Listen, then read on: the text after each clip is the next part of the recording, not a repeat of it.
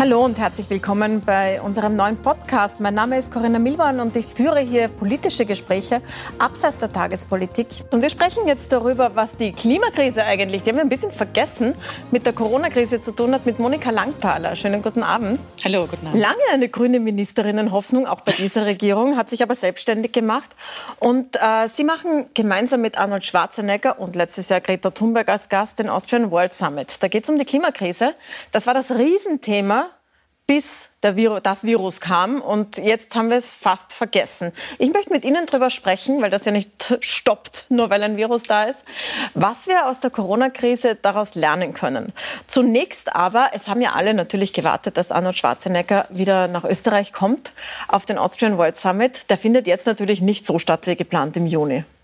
Was planen Sie? Wir haben leider den Austrian World Summit verschieben müssen. Wir peilen mal den 17. September an. Also wir hoffen sehr, dass wir nach dem Sommer mit hoffentlich guten Zahlen betreffend dieser Pandemie schon einen Austrian World Summit machen dürfen. Und dann wird selbstverständlich Arnold Schwarzenegger wieder nach Wien kommen. Er ist ja sozusagen der Gastgeber äh, dieses Klimagipfels und auch unser Schirmherr für die gesamte Schwarzenegger Klimainitiative, die ich äh, leiten darf.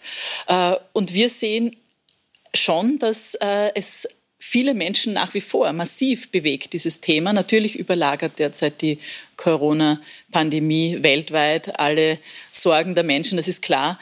Aber trotzdem, alleine in Österreich kann ich mich nicht erinnern, dass wir im März schon so viel berichten mussten über Waldbrände, über Trockenheit, über die Auswirkungen auf die Landwirtschaft. Und das ist nicht nur in Österreich so, sondern weltweit. Uh, unser Gipfel, unser Austrian World Summit hat immer die Idee, konkrete Lösungen zu präsentieren. Wir wollen, wir sagen immer, be the solution, sei du die Lösung. Was kann jede, jeder in seinem Wirkungsbereich einfach zu einer Lösung beitragen? Und ich glaube, dass gerade in Zeiten einer weltweiten Pandemie die Antworten auch in diesem Bereich notwendiger sind als je. Klimakrise macht keine Pause und wir in unserer Arbeit auch nicht. Kommen wir nachher zum Schluss nochmal auf den Summit zurück, aber reden wir über die Klimakrise. Es war ja auf der Agenda. Die EU hat bereits ein großes Programm ausgerollt, hat schon äh, Milliarden und äh, 1000 Milliarden äh, zur Verfügung gestellt für die Bekämpfung der Klimakrise. Im Regierungsprogramm steht, steht das alles drinnen. Jetzt ist es alles komplett obsolet, weil wir eine globale Wirtschaftskrise haben. Wahrscheinlich die größte Wirtschaftskrise seit den 1930er Jahren. Glauben Sie, dass es überhaupt noch Energie und Geld geben wird, um diese notwendigen Klimainvestitionen machen zu können? Oder macht das jetzt Pause? Also ich möchte ganz konsequent widersprechen, äh, auch bezüglich, dass die Europäische Union den Green Deal ad acta gelegt hätte. Nein, das hat die Europäische Kommission nicht. Äh, man braucht sich nur die äh, Meldungen, Wortmeldungen von der äh, Kommissionspräsidentin von der Leyen und auch von Vizepräsident Timmermans anschauen in den letzten Wochen. Im Gegenteil, alle halten daran fest. Und warum halten sie daran fest? Richtig ist, unsere Wirtschaft leidet massiv weltweit und es braucht so etwas wie ein Wiederaufbauprogramm. Und die logische Antwort jetzt ist ja, warum machen wir es dann nicht gleich gescheit? Ja, also warum machen wir nicht gleich, wenn wir einen Wiederaufbau in vielen Bereichen umsetzen müssen, ihn so, dass er natürlich wirtschaftlich Sinn macht, Arbeitsplätze schafft, aber selbstverständlich auf die Klimakrise eine Antwort gibt. Und bis heute sind meine Informationen jedenfalls so, dass auch die österreichische Bundesregierung daran festhält, alle Maßnahmen, die im Regierungsprogramm drinnen stehen in Bezug auf Klimaschutz, daran festzuhalten. Es war ja schon am Anfang, wo dieses Regierungsprogramm vorgestellt wurde, die Kritik dass die Klimamaßnahmen nicht beziffert sind, dass auch die steuerlichen Umschichtungen, die da notwendig sein werden, nicht beziffert sind, im Gegensatz zu anderen Maßnahmen. Jetzt, wo sich das so verschiebt und der Staat, anstatt einen Überschuss zu produzieren, wahnsinnig ins Minus rutschen wird, so sehr wie wir es schon lange nicht gesehen haben, ähm, ist das ja noch schwieriger geworden, oder? Ich meine, ich, ich schätze den Optimismus, den Sie ausstrahlen, aber wie realistisch ist das? Ich bin nicht zweckoptimistisch, sondern ich bin, glaube ich, realoptimistisch. Und äh, vielleicht noch ein, ein, ein zweiter kurzer Satz, warum. Äh, Heute im Deutschen Handelsblatt haben sich die 60 größten Unternehmen Deutschlands zusammengeschlossen und haben an die Bundeskanzlerin Merkel appelliert, beim Wiederaufbau, beim ökonomischen Wiederaufbau in Deutschland den Klimawandel nicht zu vergessen. Im Gegenteil, ihn jetzt sogar noch mehr auch ökonomisch mit Direktzahlungen zu unterstützen. Und da sind Unterzeichner dabei wie Thyssen, groß, großer Stahlproduzent, genauso wie die großen Autohersteller in Deutschland natürlich natürlich ein enorm wichtiger Faktor, bis natürlich zu den Energieversorgern etc. Und warum ist das so? Wir spüren heute schon sehr real die Auswirkungen ökonomisch des Klimawandels. Nur in Österreich, um eine Ziffer zu nennen, spüren wir ökonomisch eine Milliarde an Schaden jährlich Konsequenzen aufgrund des bestehenden Klimawandels. Wir sind ja schon mittendrin. Das ist ja nicht etwas, was, wo wir über Zukunftsszenarien reden, sondern wir haben ja jetzt die Dürre, wir haben jetzt Naturkatastrophen, wir haben jetzt Ernteausfälle etc. Äh, das heißt, wir brauchen ja Antworten und der Vorteil im Vergleich jetzt, wenn man den ziehen will zur Pandemie ist, wir brauchen keinen Lockdown, wenn wir hier Maßnahmen setzen wollen, sondern das können wir Gott sei Dank noch immer Schritt für Schritt machen. Und wenn wir jetzt zuerst dringend die Sofortmaßnahmen getätigt haben, dann ist der zweite Schritt, die Phase 2, einfach die des Wiederaufbaus.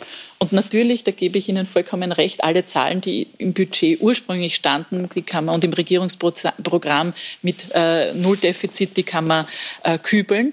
Aber nicht kübeln kann man die und muss man die Notwendigkeit jetzt zu investieren.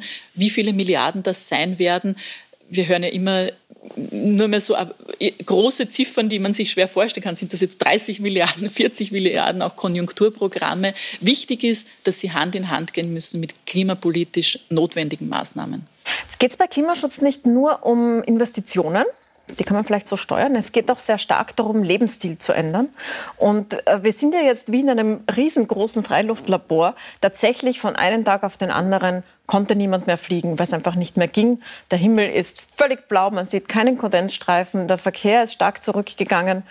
Das alles aber natürlich nicht auf freiwilliger Basis. Es ist nicht aufgerufen worden, fliegen Sie so wenig wie möglich, sondern es ist einfach verboten worden. Die Flugzeuge haben einfach nicht mehr abgehoben. Welche Schlüsse ziehen Sie denn daraus äh, für die Verhaltensänderungen, die für die Klimakrise notwendig sind? Muss man es so machen wie bei der Corona-Krise und einfach anschaffen? Nein, das hoffe ich nicht. Ich möchte ja auch in einem Land leben äh, und in einer Demokratie, wo wir über Maßnahmen diskutieren äh, und danach sehr stark natürlich das individuelle Freiheitsbedürfnis äh, gelebt werden kann, selbstverständlich. Und wir ich habe hab jetzt in einem Kommentar geschrieben im Profil, da habe ich ja. das ein bisschen so rausgelesen, dass Sie sagen, naja, das muss man halt dann auch so machen. Nein, es nützt nicht den Leuten zu sagen, ist die Avocado aus Peru nicht, sondern die darf einfach nicht da sein. Na, in dem Fall, und das sage ich seit vielen Jahren, glaube ich, gerade bei persönlichen Verhalten, Verhaltensänderungen, da brauchen wir tatsächlich auch finanzielle äh, Anreize für Menschen. Ich kann absolut äh, regionale Lebensmittel oder Produkte, die regional produziert werden, steuerlich begünstigen.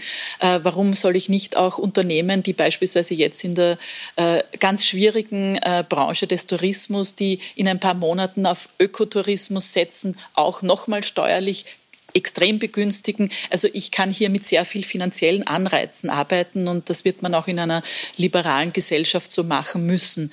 In einigen Bereichen, und da bin ja keine Politikerin, deshalb kann ich das auch äh, frank und frei sagen, weil mich niemand wählen muss sozusagen. Aber es wird leider so sein, dass wir, wenn wir die Klimapolitik ernst nehmen und wenn wir eben nicht wollen, dass wir in 10, 15 Jahren dauernd solche Lockdowns haben, dass wir einige Dinge nicht mehr unbegrenzt können. Und wenn wir uns ehrlich sind, wir haben doch in den letzten 20 Jahren nur mehr gehört, größer, noch mehr, noch mehr, noch mehr. Unser Planet ist einfach begrenzt. Ja, wir sind bald acht Milliarden Menschen und wir wollen doch alle, dass niemand von den acht Milliarden verhungert oder in Regionen lebt, wo es überhaupt kein Wasser mehr gibt oder halt nie Elektrizität geben wird, was ja jetzt schon so ist. Also wenn wir uns empfinden als solidarische Weltgemeinschaft, dann müssen wir mit dem Faktum, dass es begrenzte Ressourcen gibt, einfach leben. Ja, da das man jetzt so. sagen, dass diese Situation jetzt, dieses Runterfahren der Weltwirtschaft, äh, ja positive Seiten hat. Man sieht ja auch die Bilder von den Tieren, wie sie zurückkehren. Das Wasser ist so klar in Venedig. Also wir alle kennen diese Bilder jetzt aus dieser Corona-Krise. Wäre aber vielleicht ein bisschen zynisch, weil ja die Weltwirtschaft und diese, dieses Bremsen der Weltwirtschaft viele, viele, viele Existenzen aufs Spiel setzt. Viele Familien, die nicht mehr wissen, wie sie Essen kaufen sollen.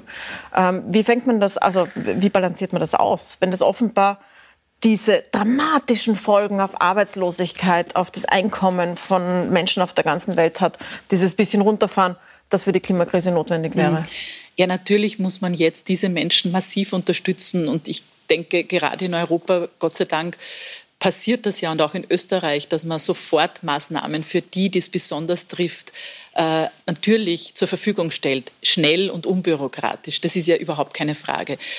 Ich rede dann schon ein bisschen sehr über die Phase danach des Wiederaufbaus. Und dieser Wiederaufbau, der mhm. vielleicht dann im Oktober, November bei uns dann schon auch hoffentlich beginnt, äh, der muss so gestaltet sein, dass er einfach unsere Umwelt, unser Klima genauso schützt, wie er auch Arbeitsplätze schafft. Und das ist ja möglich, das ist ja kein Widerspruch. Ja? Also wir können, wir haben ja gesehen in dieser, wir haben ja viel gelernt jetzt bei dieser Pandemie und werden noch viel lernen. Es ist wichtig, viele Güter, die man braucht, regional zu produzieren. Das betrifft die Lebensmittel, das wissen wir. Das betrifft aber auch unsere Energie. Also warum ist es nicht, es ist nicht mittlerweile mehr absurd, sich vorzustellen, dass man vielleicht irgendwann aus dem äh, arabischen Raum plötzlich vielleicht kein Öl oder Gas oder von Russland bekommt. Es ist gut, wenn wir den wichtigen Faktor Energie so gut es geht heimisch produziert heimisch meine ich in dem Fall europäisch, also eine, eine, eine europäische Energiepolitik, die basiert auf erneuerbaren Energien. Es ist absurd, wie wir gelernt haben, wie viele Antibiotika in, in, in China produziert werden, so wie die Schutzmasken oder die Handschuhe. Deshalb ist es gut, wichtige Güter in Europa zu produzieren. Und das meine ich bei Wiederaufbau. Und alles, was regional produziert wird, stärkt nicht nur unsere Wirtschaft hier, sondern verkürzt auch Transportwege. Und das nutzt der Umwelt. Ähm, Sie waren als Ministerin im Gespräch, zumindest hat man es immer wieder gehört, für diese schwarz, für diese türkis-grüne Regierung. Äh, Sie haben es nicht gemacht. Äh, wenn Sie sich jetzt ansehen, diese ersten 100 Tage, die ja sehr krisengeprägt waren, wie bewerten Sie denn jetzt so von außen die Performance Ihrer Partei, der Grünen Partei, wo Sie ja lange im Nationalrat waren? Ich finde tatsächlich, Sie machen einen hervorragenden Job. Und ich glaube, ich sage das nicht nur, weil ich natürlich fühle ich mich den Grünen äh, sehr verbunden und, und, und dieser Politik, die hier vertreten wird. Aber ich bin voller Das wäre noch kein Grund, weil viele Grünanhänger ja. sehr, sehr viel kritisieren natürlich ja, an dieser nein, Zusammenarbeit, bin, ich, wo grüne Grundsätze ja. in vielen Bereichen jetzt nicht vorne also stehen. Also ich, ich weiß, wie schwierig das ist in so einer Situation, äh, wo man oft zu wenig Stunden Schlaf kommt und das erste Mal mit so einer Form der Krise äh, nach wenigen Tagen in der Regierung konfrontiert ist. Also die haben einen ziemlich guten Job gemacht. Ich finde sowohl der Rudi Anschober als Gesundheitsminister als auch der Vizekanzler Werner Kogler als auch die Leonore Gewessler machen einen wirklich guten Job. Äh, ich habe auch das Gefühl, äh, dass sie das, was sie nach außen vertreten, nicht nur äh, kompetent machen, sondern auch mit großem Engagement. Und ich habe im Moment nach wie vor das Gefühl, dass das auch innerhalb der Regierung ganz gut funktioniert. Dann kommen wir zum Schluss nochmal zum äh, Summit, also zu, zu Ihrem großen Gipfeltreffen für den Klimaschutz, das jetzt im September stattfinden soll. Ich weiß genau, was während unseres Gespräches am Abend, wahrscheinlich, obwohl ich jetzt nicht reinschauen kann, dazu äh, geschrieben wird und welche Mails wir bekommen. Warum macht man jetzt, wo man gesehen hat, dass man nicht fliegen muss, einen Klimagipfel, wo so viel Fliegerei damit verbunden ist? Also wo Menschen mit dem Privatjet anreisen, wo andere in Linienflugzeuge steigen und alle nach Wien kommen, um sich persönlich zu treffen. Nun, der heurige Gipfel wird eben wohl anders stattfinden, denn äh, es werden nicht so viele ausländische Gäste äh, auch aufgrund der Corona-Sicherheitsmaßnahmen kommen können. Wobei unsere Gäste eigentlich immer mit, der, mit einem Linienflugzeug kommen. Äh, das auch ist, Arnold Schwarzenegger? Das ist auch Arnold Schwarzenegger fliegt immer mit der Linie. Das ist eine Frage, die ich, glaube ich, jedes Jahr beantworten muss. Und ja, er fliegt Linie.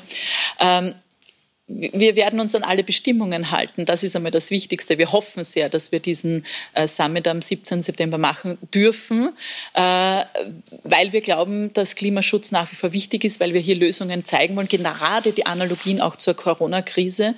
Wir hoffen, dass wir einige internationale, sehr wenige Gäste auch zu uns bringen. Wir werden mit einigen über Video sprechen. Das lernen wir ja jetzt alle schon seit Wochen, dass das auch eine gute Kommunikationsmöglichkeit Möglichkeit ist. Aber wir wollen im September vor allem darauf aufmerksam machen, dass die Klimakrise nach wie vor aktuell ist, aber dass wir alle Teil der Lösung sein sollen und nicht Teil des Problems. Und da wollen wir sehr konkrete Lösungen vorstellen. Greta Thunberg war letztes Jahr zu Gast. Sie hat dazwischen in diesem Dreivierteljahr seitdem eine unglaubliche globale Bekanntheit erreicht und ist sowohl zu einer Galionsfigur als auch zu einer Hassfigur global geworden. Werden Sie mit ihr auch wieder rechnen am, am Summit? Ich bin mit der Familie kommen? in Kontakt. Sie wäre im Mai gekommen. Also jetzt im September beginnt sie mit der Schule. Wir sind in enger Abstimmung. Eigentlich äh, wäre sie am 17. September schon wieder in der Schule, so es in Schweden eine Schule dann auch normal weitergibt. Das ist eine der vielen Unbekannten, die wir einfach aufgrund auch der Corona-Krise jetzt noch haben. Dann beobachten wir das weiter. Frau Langthaler, herzlichen Dank für den Besuch. Vielen Dank für die Einladung. Und Ihnen danke ich sehr, sehr herzlich fürs Zusehen. Wenn Sie das ganze Gespräch noch mal sehen sollen, dann schauen, sehen wollen, dann schauen Sie auf puls24.at oder auf unsere App Seppen. Und wir sind wieder da für Sie nächsten Montag um 21 Uhr.